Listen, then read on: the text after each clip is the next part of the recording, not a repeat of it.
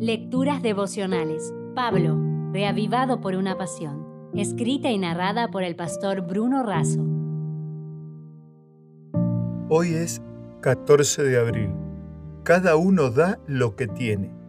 En 1 de Corintios capítulo 6 versículo 1 podemos leer: ¿Se atreve alguno de vosotros cuando tiene algo contra otro llevar el asunto ante los injustos y no delante de los santos?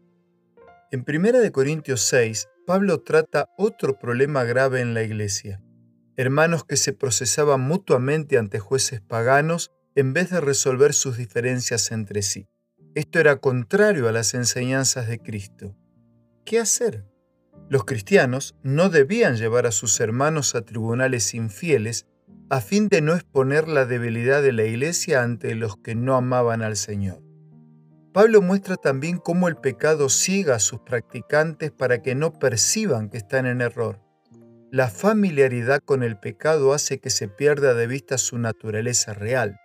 Estos pecadores terminan creyendo que pueden vivir transgrediendo la ley de Dios y al mismo tiempo esperar confiadamente la salvación. Dios deja en claro que no hay acuerdo entre el pecado y la justicia y que cualquiera que se apegue al pecado tendrá su recompensa. Aún en estas circunstancias hay esperanza para todo tipo de pecado y de pecador. El cristiano tiene libertad para participar de todo lo que forma parte del estilo de vida enseñado por Dios como el más beneficioso para la humanidad. Es libre para hacer lo que desea, pero hay una condición que debe observarse. No debe hacer algo que cause escándalo a su prójimo. Jesús lo resume. Amar a Dios y al prójimo son los principios que gobiernan la vida del verdadero cristiano. Tenemos plena libertad para hacer lo que deseemos siempre y cuando no entremos en conflicto con estos dos principios. La única manera segura de practicar la voluntad de Dios es huyendo de toda impureza y de todo pecado. De esta manera, agradamos a Dios y preservamos la santidad de nuestro cuerpo. Pablo sentía que la iglesia estaba perdiendo equilibrio interno y fuerza externa para cumplir la misión.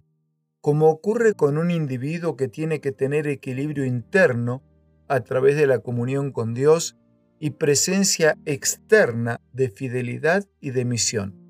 De igual manera ocurre con la iglesia, equilibrio interno y fuerza externa para cumplir la misión.